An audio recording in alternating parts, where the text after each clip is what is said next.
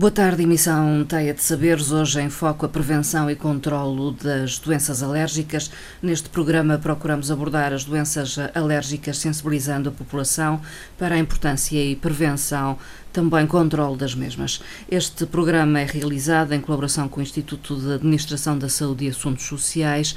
Departamento de Saúde, Planeamento e Administração Geral, Unidade Técnica de Comunicação e Educação para a Saúde. Connosco está a doutora Rita Câmara, é nossa convidada, médica especialista em alergologia e responsável eh, pela Unidade de Imunoalergologia do Hospital Dr. Nélio Mendonça. Muito boa tarde, doutora boa tarde Rita. A todos. Bem-vinda. Uh, doutora Rita Câmara, vamos então falar desta problemática as eh, doenças alérgicas eh, são múltiplas, não é? E manifestam-se de diversas diferentes. formas. Quer falar-me um pouco disso? No fundo, ser doente alérgico é ser eh, hiperreativo ao meio que o rodeia, no fundo. E se tivermos uma doença alérgica respiratória, se, os sintomas desencadeiam-se na via aérea respiratória que começa no nariz e acaba no pulmão. Mas poderemos ter outro tipo de doenças alérgicas, nomeadamente em relação a medicamentos, a alimentos, a himenópteros, abelhas e vespas, a várias coisas que não têm nada a ver com a asma e a rinite, que são as doenças alérgicas mais conhecidas e que muitas vezes estão isoladas. Às vezes são associadas, portanto, a pessoa tem asma e rinite e depois tem outra doença alérgica associada como uma alergia medicamentosa ou uma alergia alimentar e às vezes são isoladas, só têm ou alergia alimentar ou alergia medicamentosa.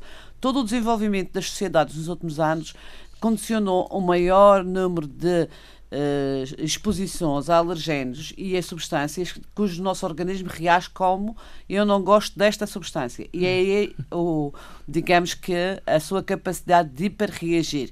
E por outro lado, é preciso que haja uma codificação genética, ou seja, eu pertenço a uma família alérgica uhum. e, portanto, tenho mais capacidade do que o parceiro do lado de reagir a esses alergenos, a essas substâncias que toda a gente está exposta. Uhum. Quando falamos da mais conhecida, não é? O pó, ou, os pólenes, e aqui na Madeira é muito mais importante o pó e os fungos pelas nossas condições ambientais do que os pólenes, uh, só reagem quem pode. Só reage 30% da população entre rinite e asma ou eczema, que também ainda não falámos, que é o, outra localização da doença alérgica, nomeadamente na pele, com hum. lesões eh, descamativas, crónicas de comichão, nas pregas de flexão, quando somos adultos, ou na face e no abdômen quando somos bebés. E que nem sempre está associado, muitas vezes as pessoas associam tudo o que é de pele ou a alergia alimentar ou alergia medicamentosa, e não é bem é assim, assim, porque a alergia da pele associada a aeroalergénios aos quais nós estamos expostos pelo contato da nossa pele e quando estamos codificados geneticamente para reagir com a pele, reagimos com a pele. Uhum também a nossa reação vai ser codificada pelo nosso passado genético, certo? Uhum. Se vamos ser doentes respiratórios ou doentes da pele, ou os dois associados, ou se vamos ter uma alergia à penicilina, há famílias onde a mãe, o pai, os avós eram alérgicos à penicilina e continuam depois uhum. a ser alérgicos à penicilina, embora seja muito menos frequente do que aquilo que os doentes nos dizem. Uhum. De qualquer forma, então, há, há, há essa característica genética nas doenças alérgicas? Sim, sim. Há a codificação genética, já está estudada, e existem alelos que estão diretamente relacionados com o aparecimento das doenças alérgicas em determinadas famílias, embora esta doença seja uma doença multigénica. O que é, que é ser uma doença multigénica? Ela não é codificada por um alelo ou por uma porção, ou por um cromossoma, digamos, por um, um, só um cromossoma. Não é como, por exemplo, um síndrome de Down. Um síndrome de Down tem uma alteração no cromossoma único uhum. e é essa alteração nesse cromossoma que dá depois todas as características do doente do síndrome de Down. Aqui nós temos vários genes e alelos, ou seja, as expressões dos cromossomas, que entram na manufatura, digamos, desta doença. Ou seja, por isso é que a doença é, é multigénica, ou seja, é codificada por vários genes, e num irmão pode-se denunciar com eczema, no outro com rinite e no outro com, com asma, tal e qual como os irmãos podem ter os olhos azuis, verdes e castanhos. Não se manifesta família. da mesma forma, Não. é isso. Hum, as doenças alérgicas têm vindo a aumentar em todo o mundo, é uma realidade, eh, doutora Rita Câmara. Uh, isto é o que diz a, a, Spike. Sim, a doença alérgica tem vindo a aumentar em todo o mundo, tem vindo a aumentar nos últimos 30 anos de forma exponencial e de uma forma muito acelerada, com o nosso desenvolvimento socioeconómico, com o nosso ir uh, habitar o apartamento, não é? Uhum. Uh, uh, ou, Portanto, melhores condições, no fundo, sanitárias, ou aquilo que seriam melhores condições sanitárias, têm quase um efeito não. contraproducente. Vamos lá, isto é, também é multifactorial, não é bem assim. Nós tivemos muito mais condições sanitárias, é uma grande exposição ao pó, temos maior número de doentes alérgicos. E aqui na Madeira, isso verifica-se em estudos que nós fizemos anteriormente, nomeadamente entre 95 e agora 92, nós podemos comparar os dados que temos das sensibilizações nos doentes na região em 95 e em 2002 e as condições sanitárias eh, baixaram a prevalência de sensibilização a determinados alergénios como os ácaros, uhum. mas subiram em determinados alergénios porque as pessoas levaram, por exemplo, o gato e o cão para viver dentro do apartamento. O ambiente doméstico é mais hermético, fechado e, tem, e também levaram, e foram exemplo, introduzidos animais, animais que não foram introduzidos, eles viviam no quintal e passaram a viver no apartamento. Uhum. E quando as populações vieram para a cidade para trabalhar, de zonas rurais onde o cão e o gato, todos nós conhecemos, vivia no jardim, uh, o que aconteceu? Passaram a ter uma exposição muito maior aos alergénios do cão e do gato e quando nós fazemos o estudo da, dos testes cutâneos na população, vemos exatamente isso. Certo? Uhum. Portanto, as condições sanitárias melhoram de alguma forma a, a doença alérgica. De alguma forma, não. Melhoram, a doença. Se há menos exposição ao pó, menos exposição a fungos, melhor, menos exposição a baratas, melhoram as condições, uhum. uh, as, as doenças alérgicas. Mas, por outro lado, se temos um espaço mais pequeno e mais fechado, e há mesmo, como toda a gente sabe, a doença do edifício fechado, que é nós cada vez trabalhamos em mais ambientes fechados, sem janelas, sem ventilação e sem luz, e cada vez vivemos também em espaços em que temos as janelas mais fechadas, porque veio o vento, porque vai sujar, porque não temos tempo de limpar a casa e, portanto... Isso tende a piorar as condições. Isso tende a piorar as doenças alérgicas, doenças porque alérgicas. a concentração de alergénios é superior e, portanto, há uma maior sensibilização dos doentes. Uh, portanto, está, está efetivamente a aumentar estas sim, problemáticas sim, sim. no mundo. E além de que o que nós ingerimos é cada vez mais... Uh, digamos, uh, transformado de forma uhum. artificial e tem cada vez mais número de proteínas misturadas. Os alimentos já não são um copo de leite simples, não é? É um uhum. iogurte cheio de, de halogénios misturados que depois, quando faz reação, nós não sabemos se é o cereal, se é o chocolate, se é, o, se é o, que, o que é que é, não é? Porque tem uma quantidade de proteínas que nós ingerimos uh, de forma misturada e, portanto, é um. É difícil identificar qual. E não só, e é um aporte proteico para o, para o hum. organismo, que o organismo estas, às vezes não gosta, não é? Hum. Nós não podemos comer aquilo que, que queremos, na quantidade que queremos e na quantidade e na concentração que queremos, porque senão o nosso organismo vai dizer eu não gosto disto, certo? E portanto esse aporte também tem que ser controlado e hoje em dia a alimentação dos nossos avós penso que não tem nada a ver com a alimentação dos nossos filhos e modificou-se muito nesse tipo de alimentação. Os nossos avós comiam, um, sei lá, uma posta de bacalhau, vamos pôr uma comida perfeitamente tradicional. Sim, umas batatas. Umas batatas e uma couve. O nosso filho come uma, uh, bacalhau à gomes saco, com, com batata uh, uh, de pacote completamente transformada e cheia de, de, de, de condimentos para, para sensibilizar o organismo, uns ovos transgénicos, certo? E é tudo, os ovos do, do bacalhau cozido eram da galinha que se ia buscar ao quintal. Ah. Portanto, modificámos a nossa vida, facilitámos a nossa vida em certos aspectos, nomeadamente na vida moderna, sem tempo e sem uh, espaço para termos as coisas mais naturais e modificamos também a resposta do nosso uhum. organismo e a doença alérgica não é uma doença por déficit de resposta, que as pessoas têm essa ideia muitas vezes irrigada e continuam a tê-la. É, muitas vezes me dizem na consulta que eu sou alérgico porque tenho falta de defesa. Eu não tenho falta de defesa, eu sou alérgico porque sou hiperreativo, certo? Eu reajo mais ao eu ambiente que me rodeia. E para isso tive uma informação genética da minha família para poder reagir assim. Uh, estas doenças manifestam-se geralmente logo na primeira infância ou, ou nem sempre? É, quase sempre há o que se chama a marcha alérgica, nós falamos da marcha alérgica entre os especialistas, é uma, digamos que é uma forma de, de, de, de observar a doença e que é, o que é que é a marcha alérgica? É a criança nasce, primeiro é aquele bebê que tem uma pele muito sensível, que tem um eczema, que começa logo com um eczema atrás das orelhas, que tem umas bochechas, parece de camacheira, mas não é, com eczema, uma barriga muito áspera, e depois uh, poderá, vamos pôr um caso extremo. extremo. A seguir, uh, a mãe deixa de dar leite, faz uma alergia ao leite, certo? Uhum. Porque o que é que é uma alergia ao leite? É quando toma leite, toma várias vezes e depois começa a reagir com urticária, que é um pouco diferente daquilo que eu uh, referi anteriormente, que é um eczema, certo? Uhum. Que é um, umas manchas vermelhas uh, pelo organismo todo, com, às vezes com dificuldade respiratória ou com diarreias associadas, e depois Uh, quando se consegue finalmente controlar a alergia ao leite e o eczema, aparecem os uh, sintomas respiratórios, nomeadamente com o quê? Uma constipação que não passa, um pingo no nariz, uns espirros que não passam, o esfregado no nariz aos 2, 3 anos, ou um, o desencadeado de crises de dificuldade respiratória não associadas à febre e não associadas a infecções. Não é preciso ter ranho verde para ter rinite, certo? Aliás, o ranho da, da, rinite é normalmente branco, branco e espesso. Eu penso que há uma, uma expressão da nossa população que Uh, caracteriza muito bem o, uh, as secreções do, da rinite, que é, eu, uh, há muitas senhoras de, de, alguma idade que dizem, eu tenho uma goma no nariz que não sai. Hum. E é isso exatamente que eu acho que é, e que é a caracterização da rinorreia, ou do ranho, que as pessoas têm quando têm rinite, certo? É muito espesso, uhum. é muito pegajoso, digamos, e é branquinho normalmente quando está infectado. Uh, não resiste a fazer uma referência outra vez a um artigo da uh, SPIKE, portanto, Sociedade Portuguesa de da Alergia, Alergia e Clínica. Clínica, de que, ou que atribui este aumento das alergias, particularmente nos mais, uh, na primeira infância, diz que a diminuição das infecções na, na, na primeira infância pelo seu melhor controle por exemplo, a questão da vacinação e dos muitos antibióticos que se dá, eh, pode também ser uma explicação. Com certeza. Todas as coisas têm dois bicos, não é?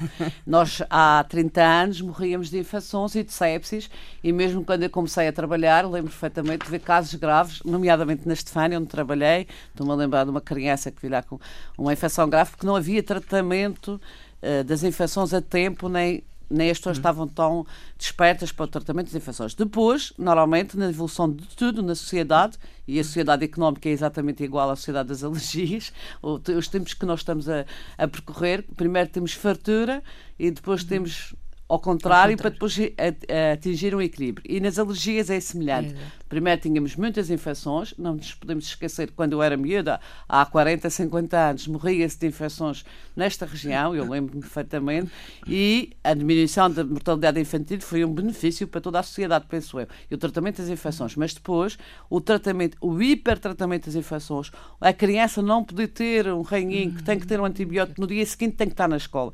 E não é só o hipertratamento das infecções, o uso dos antibióticos, como a SPAC refere, com certeza que é, mas também há necessidade de, social das famílias de não poderem ficar em casa. E cada vez é mais premente esta, esta ansiedade que os pais têm. A criança está doente, tem que ficar boa no primeiro dia. Eu penso que é preciso nós aprendermos que as doenças têm um timing.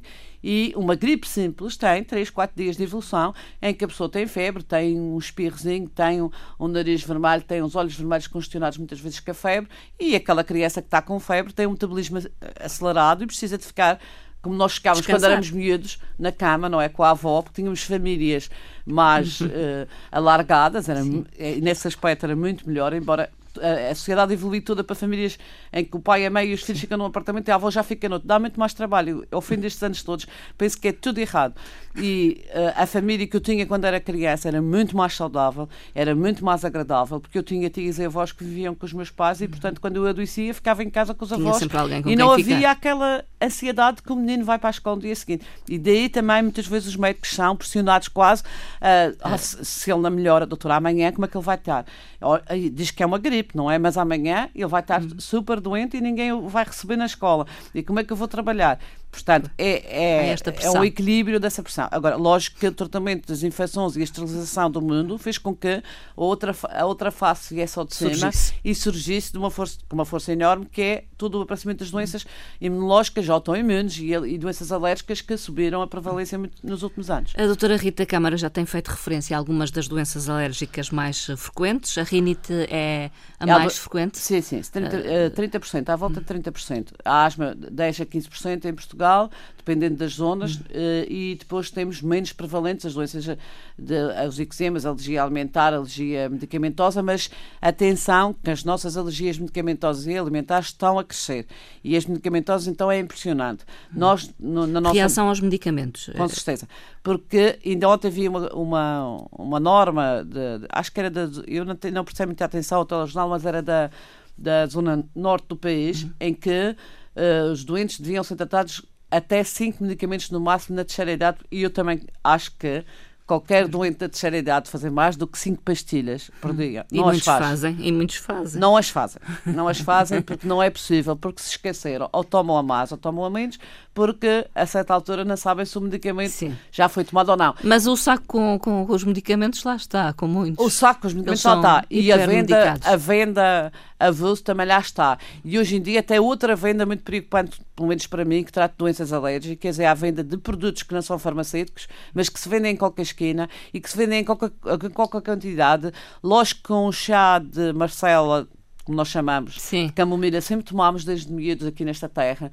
Era um hábito quando tínhamos vômitos ou diarreia. A nossa mãe vinha logo com um chazinho de camomila que ia fazer uhum. bem. Não sei se fazia ou não, mas uh, penso que sim. Até Tem, se deve... lavavam os olhos com o um chazinho de Exatamente. Marcela, e há, como todos os medicamentos foram feitos de coisas naturais e, e a uhum. macela pode ter um efeito anti-inflamatório e funcionar como uhum. lavagem dos olhos que não tem mal nenhum. Mas há uma campanha muito agressiva neste momento, eh, particularmente com este associado associar de, destes chazinhos com a É que não são só chazinhos. Eu acho imensa piada quando os doentes nos dizem, mas que dose é que me está a dar o medicamento, o que é que o medicamento vai fazer, mas depois tudo o resto é comprado, um manancial de coisas, de ervas, de substâncias eh, químicas que estão em pacotes e que ninguém sabe o que é que lá está escrito, porque nem sequer tem os nomes eh, científicos, não é? Porque todas as, as plantas têm o um nome científico e o um nome comum. E por exemplo, hoje, aquilo que se vende nas, fora da, da, do, do, do, circuito normal de medicamentos uh, tem nomes que não sequer são os nossos nomes comuns da região, são nomes comuns brasileiros, ou mexicanos, ou Sim. de outra parte de qualquer do mundo, e depois nós nem sabemos o que é que, a, que, a que, é que corresponde. Nem também sabemos a concentração. Hum. Enquanto que nos medicamentos da, do circuito normal tem que ter a concentração, os laboratórios têm que ter a responsabilidade de uh, uh, referir nós somos obrigados médicos, quando temos um, uma reação adversa, a comunicar ao laboratório e fica numa base de dados para depois eh, tentar eh, ser estudado, estudado e retirar aquela, aquela efeito secundário daquele medicamento. É isso a evolução dos medicamentos. Todos os medicamentos evoluíram para menos efeitos secundários, se possível. Em relação às outras coisas, o que, é que acontece? Eu chamo-lhe coisas, porque eu não sei o que é que são, hum. uh, têm concentrações que não se sabem o que é que são, provocam doenças por vezes que não estávamos a... Hipertireoidismos, há hipertireoidismos provocados pela toma de substâncias naturais. E eu aí pergunto, o que é que não é natural?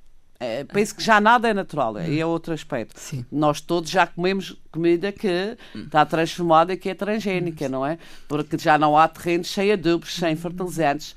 Há muito poucos espaços que na, uhum. aqui nesta região talvez haja terrenos que estão abandonados há 10 anos e que podem não ter uh, fertilizantes, mas depois a água tem alguma coisa, o mundo mudou, uhum. certo? Portanto, de naturais é um pouco difícil. Depois, quantidades dos naturais, é preciso ter quantidades, porque um, um grama de uma substância Tem é uma efeito. coisa, 10 gramas de uma substância é outra. Mas então há cada vez mais reações alérgicas a, a, a estes produtos? Há imensas reações alérgicas e não só alérgicas. Há patologias uhum. que começaram a aparecer com a ingestão destas substâncias, nomeadamente patologias a nível do fígado e efeitos secundários graves que vão começar a aparecer. E, mais uma vez, nós estamos a pôr no nosso organismo, o nosso organismo é como se fosse digamos que um quarto da nossa casa. Se nós metemos tudo dentro do quarto, depois não podemos entrar, certo? Hum. E ele reage. Em vez de ser um quarto benigno, calmo, que anda até a mobília uhum. fora, o nosso organismo dá pontapés na mobília e põe fora. Se nós metemos muita mobília e muita mobília de estilos diferentes, não é? Antigo, moderno, uh, minimalista, a essa altura eles brigam entre si. E o organismo reage. E reage com quê? A primeira reação muitas vezes é uma reação alérgica, que muitas vezes está associada, não é bem uma reação alérgica, é uma reação de toxicidade que está associada a outras uh, patologias existentes já pela toma inadequada uhum. tanto de medicamentos eh, do, do, do circuito Sim. farmacêutico como do, ao, ao, contrário, porque também se nós tomarmos cada vez mais as pessoas também tomam anti-inflamatórios. É por isso que nós temos muito Tudo mais alergias medicamentosas. Eu tenho uma dorzinha, vou tomar um anti-inflamatório. E eu costumo dizer que há aquela anedota do condor, não é? A partir de uma certa idade, toda a gente tem uma dor ou no ombro, ou na perna, ou no joelho, ou no pé. E, na, e, os nossos eh, antepassados, os nossos avós, os nossos tios-avós, bisavós, não tomavam nada, iam gemendo e iam andando. Eu sei que não é que a dor pode-se ver melhor sem dor, mas também não é preciso uh, exagerar na toma de medicamentos com a dor, que é um dos nossos problemas. Nós temos imensas reações aos anti-inflamatórios, é o primeiro fármaco uh, responsável pela alergia medicamentosa, são os anti-inflamatórios. Uhum. E são tomados muitas vezes em doses Uh, industriais, brutais, digamos assim. E misturados. As pessoas nem sabem o que é que estão a tomar. Estão a tomar, às vezes, o mesmo medicamento de marca diferente, uh, a fazer hiperdosagens. E isso tem que ter reações. O organismo tem que dizer não, para, chega. E é isso que acontece. Uh, vamos uh, falar da prevenção. Como é que podemos então prevenir as alergias? Como é que podemos Sendo um mundo tão vasto, é. Eu acho que a maior prevenção das alergias é ser informado e acho que aí é muito difícil de atuar. Hum. Peço imensas desculpas, mas penso que nós conseguimos mudar uma atitude numa geração, mais do que uma, estamos completamente enganados. Hum. E ninguém pensa que vai mudar tudo com a prevenção, seja em que área for. Portanto, a prevenção é, é um trabalho hercúleo e com é poucos um... resultados ou, ou sem resultados e no imediato. É. A prevenção primeiro tem várias coisas. Se o receptor for mais informado, é mais fácil de introduzir. Se o receptor for menos informado, é menos fácil de, de coisas. Mas se nós, numa população em geral, uma população de uma ilha, por exemplo, que é fechada, conseguirmos mudar uma ou duas atitudes em relação a uma doença, seja ela qual for, em relação aos diabéticos, ter uma alimentação equilibrada, por exemplo, eu acho que já é um grande uh, feito. Em relação às doenças alérgicas, ter uma vida equilibrada, sem grandes exposições, sem exageros de toma de medicamentos, fazendo terapêutica preventiva, que é a coisa mais difícil de conseguir, diária, porque os doentes não a fazem. Uhum. Uh, se nós tivéssemos a possibilidade de ter uma informação uh, fidedigna daquilo que os doentes fazem de prevenção, daquilo que nós prescrevemos, uhum. e há estudos sobre isso em todo o mundo. Os doentes não é um problema nosso só, é um, é um problema do mundo.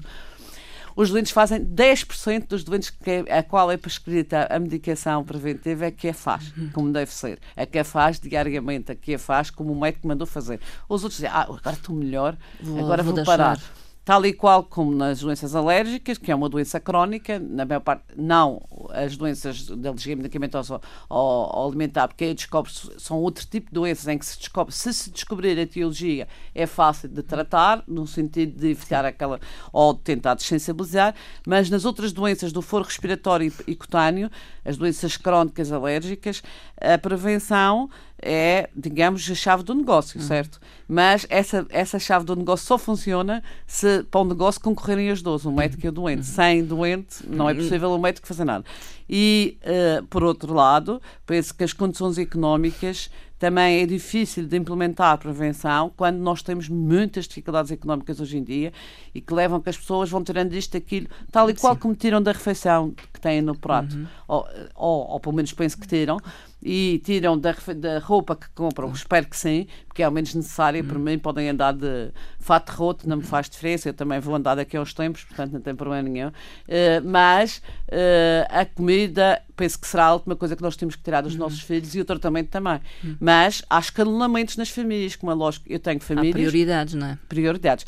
E sendo esta uma doença genética, aí é que é o problema, em que há vários elementos na mesma família que temos eh, com doença alérgica. Lógico que se eu for mãe de quatro filhos e eu tenho asma e os meus filhos têm asma, têm asma eu vou escalonar o tratamento e vou tirar os meus medicamentos e deixar aos meus filhos. É natural. Uhum. É natural, tal e qual como nós vemos nas imagens de fome do mundo, em que as mães estão famintas, mas continuam a dar de mamar uhum. a crianças que estão famintas. É uma priorização. Penso que é o normal da sociedade. Se fosse ao contrário, é que estaria uhum. errado. Nós defendemos primeiro os nossos filhos, nós defendemos os nossos descendentes e isso não há melhor do que a raça cigana, por exemplo, que dá tudo aos aos filhos e que é uma prioridade. Exatamente por isso é, é, é, é natural, é, é, é, humano. Uma reação, é instintiva. É uma reação humana, não é? Uhum. E neste, neste momento, uh, apesar dos medicamentos estarem mais baratos, porque a comparticipação subiu nos últimos tempos, eu não sei se vai há uma proposta para descer a comparticipação e não sei se vai descer, mas se descer ainda vai ser mais difícil tratar e fazer prevenção porque passa por medicamentos. Mas há outras medidas que não custam dinheiro. Pensem na prevenção primária, pensem numa prevenção ambiental. Diminuam os, uh, os, as exposições dentro de casa, com menos coisas dentro de casa, que também nós não as podemos comprar, não as podemos ter, não compliquemos a nossa vida, facilitemos a nossa vida porque é isso que a gente precisa. Uh, de qualquer forma, em relação ao tratamento farmacológico, ele existe. Uh, Completamente. Há que identificar os alergénios envolvidos para depois. Há, há, dois tipos de tratamento. Aceitar. Há tratamentos que são, digamos, terapêuticos e que se consegue controlar muito, um número muito grande de indivíduos e depois há indivíduos que não se, não se controlam com o tratamento uh, farmacológico, certo? E que precisam de maiores doses e que precisam de maior persistência desse tratamento e quando isso acontece temos que pensar se é necessário ou não intervir de outra maneira. Hum. E há outro tratamento alternativo, que é a desensibilização, que se faz através, através da administração de alergenos, é. mas que também tem os seus custos. Hum. Tem os seus custos tanto na adesão como no preço na parte económica propriamente. Em relação à adesão, temos tido doentes muito compradores, porque a, a desensibilização é dar uma quantidade do alergeno todos os dias e quando nós paramos, volta outra vez ao normal. Por outro lado, tem outro problema esta desensibilização, porque o timing para parar esta desensibilização, em lado nenhum do mundo, há concordância sobre, concordância sobre esse timing. Não se sabe se é uma terapêutica é para sempre ou para três anos, e aquilo que se faz normalmente e que está em todos os guidelines uh, da terapêutica é uh, fazer três anos uh, de terapêutica de, de coisa e parar. Mas muitas vezes doentes, estes doentes, ao fim de 5 ou 6 anos, voltam outra vez a potenciar a sua alergia, é necessário nova desensibilização hum. e não é um tratamento para a vida, como algumas vezes eu ouço os doentes dizerem. Depois há limitações. A idade é uma limitação, a idade, nomeadamente, isto é uma tentativa de modificar a nossa resposta àquilo que nos rodeia, que é, que é alergisante. No e fundo, é habituar o organismo a E modificar, e modificar ah. a resposta. Ou seja, tentar que a resposta não exista, hum. certo? Tentar afundar a resposta. Vamos dar uma continha pequenina, gastando, gastando, gastando, até que não exista. O, e essa modificação também não existe, por exemplo, no fim da vida aos, aos 60 anos, o sistema imunológico já nem, já nem está muito cansado. Portanto, é uma terapêutica que tem que ser feita na infância e juventude, é isso? Tem critérios. Tem certo? critérios. Tem critérios específicos e deve ser prescrita e vigiada. E há dois tipos de imunização, uma mais eficaz, outra menos eficaz. A mais eficaz ainda é a terapêutica que é injetável, através de injeções, e que é mensal. E a terapêutica menos eficaz, eh, não é menos eficaz, mas que se refere que há menos, menos resultados, é sublingual. Uhum. Embora a sublingual nas crianças seja muito mais cómoda e seja uma, uma, uma alternativa importante. Uhum. Mas nem todos os doentes têm indicação para fazer uh, vacinas uh, orais. Há várias limitações e há várias contraindicações. Uh, em relação uh, às alergias, uh, já dissemos muito. a questão do controle, uma vez feito o diagnóstico, é importante e, no fundo, a responsabilização do próprio doente pelo seu tratamento e pelo controle. Tanto o tratamento, falamos aqui de dois tipos de tratamento, uhum. não é? Tratamento farmacológico e, e a, a, tentativa de sensibilização, tanto um como o outro tem muito poucos efeitos secundários. Uhum. E, portanto, se for feito como deve ser, evita o uso de doses excessivas e há ainda a fobia dos corticoides. Sim. Que é preciso esclarecer. E eu costumo dizer, por exemplo, quando tenho um doente que é engenheiro, que é, é uma boa, um bom interlocutor, que o cimento também tem doses, não é? Se a gente deitar 50 eh, sacas de cimento no muro que deve levar duas, o muro cai. E exatamente da mesma maneira, porque a terapêutica inalada pulmonar e inalada nasal tem corticoide, mas é uma dose mínima que é igual àquilo que nós produzimos no nosso próprio organismo e a razão pela qual a gente talvez esteja aqui a falar se não estávamos a dormir. Nós produzimos, uh, digamos, como precursor do corticoide no nosso organismo e é um dos precursores que nos dá alguma atividade. Sim. E se não, não. Portanto, aquilo que nós introduzimos, que é a terapêutica inalada, é muito semelhante à concentração que nós temos no próprio organismo e não vamos alterar uh, o nosso metabolismo normal. Portanto, não há grandes contraindicações. Por outro lado, se nós não fazemos prevenção com doses pequeninas, certo? Uhum. Que é estas que são postas, entre aspas, nos bombas, que eu não gosto do nome, que não é propriamente uma guerra, é um inalador, ou nos sprays nasais. E, e temos crises, então aí é preciso atuar com corticoides de forma sistémica, certo? Que é as gotas. Mais ou as pastilhas ou as injeções e aí tem efeitos secundários. Portanto, hum. aí nós estamos a não prevenir a doença e estamos a tratar só nas crises, que ainda é a atitude geral da população. Mas, Walter, uhum. oh, eu estive aflita, por isso fiz. Deixei de fazer, já não estava aflita. E Essa é a atitude mais errada. Mas é a atitude diria. igual aos incêndios, igual aos dia, ao diabetes, igual à hipertensão, igual a tudo, não é? Igual à nossa crise. Nós uhum. gastamos, gastamos, agora, ai Jesus, como é que a gente vai poupar? Certo? E agora poupamos demais e damos cabo do peso e nem sabemos como é que vamos sair desta, não é? Quer dizer, é a nossa atitude normal. Sim, são reações extremas. Só, eu situações. penso que nós somos muito diferentes do norte da Europa e não é por acaso que a Finlândia é o país que tem as doenças crónicas mais bem controladas da Europa, hum. exatamente porque eles são low profile, certo? Hum. Eles nem vão à serra, nem vão para o mar. Nós rapidamente vamos ali ao pico do, mar do mar à serra. Até o nosso ainda me tinha lembrado, olha que é uma boa. Nós vamos ao pico do Arieiro apanhar frio no dia e vimos ao mar, e Jesus, no mesmo dia, que é espetacular, certo? Não podemos fazer só uma atividade. É do mar à serra, exatamente, não me tinha lembrado dessa, essa é boa.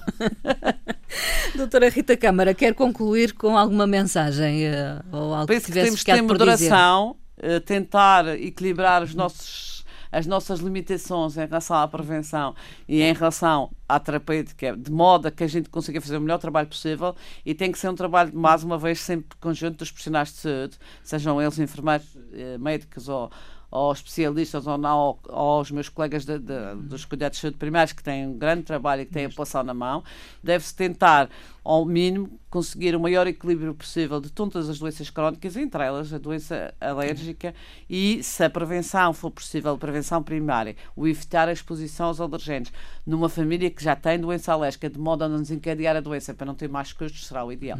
Muito obrigada, muito boa tarde. Boa tarde.